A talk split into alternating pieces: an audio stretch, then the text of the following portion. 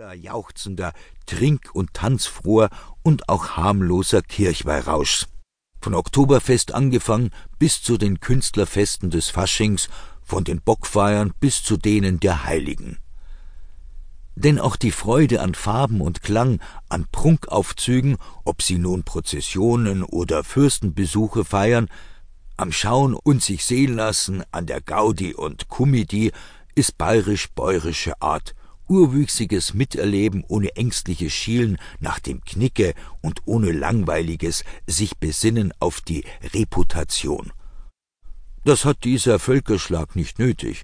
Es liegt ein natürlicher Geschmack in ihm, der seines Weges sicher ist und zwischen Gradheit und Klugheit, Schönheitsgefühl und naivem Empfinden, brutalen Sinnen und romantischem Sinn immer hübsch mitten durchkommt eine gefundene Verbindung der Erde mit dem Leben zu farbiger, bunter und doch harmonischer Wirkung. Aus diesem Wesen heraus stammt auch die Münchner Kunst.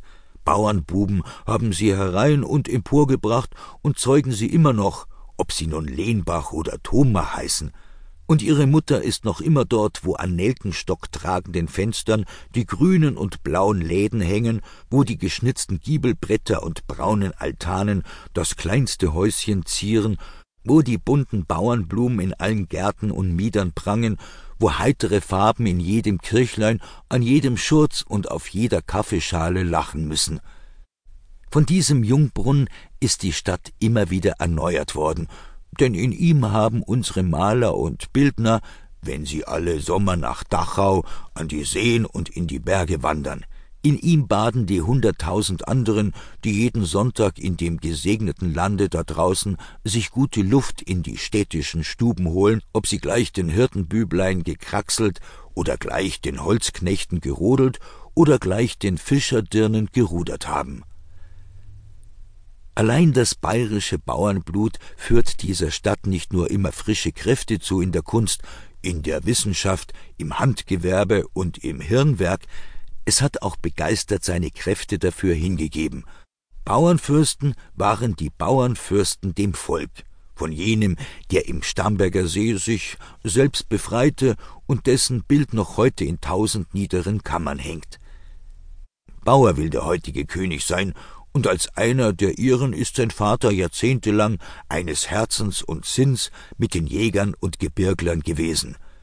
Die Sprache der Wittelsbacher und vieler Hofleute sieht nicht viel anders aus als die der Urmünchner, und ein sehr feudaler Ministerpräsident wäre vielleicht um eine erklägliche Weile früher von seinem Stuhle gefallen, wenn er nicht wegen des Zitterspiels und seiner Schnaderhüpfel daraus hätte sitzen bleiben dürfen.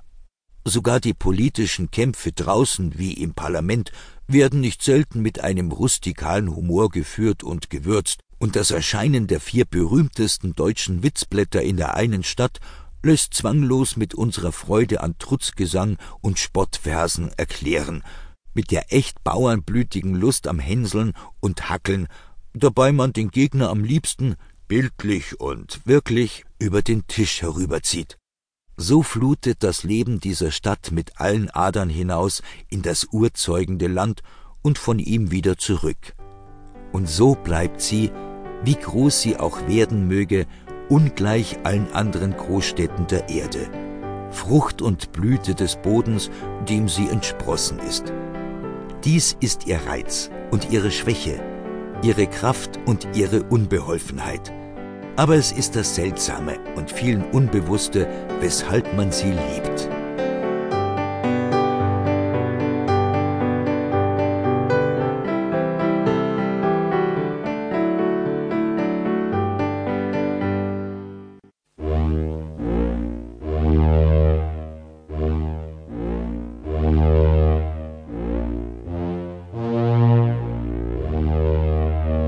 Straßenbilder Unsere norddeutschen Landsleute spüren jetzt mehr denn je den Drang, sich in München anzusiedeln. Willkommen, solange Raum vorhanden. Sie werden wissen, warum.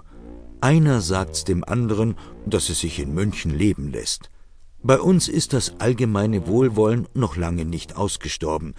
Hier haben sich die Menschen noch lieb. Auf den Straßen herrscht ein freundlich, maßvoller Verkehr. Die Passanten setzen bitte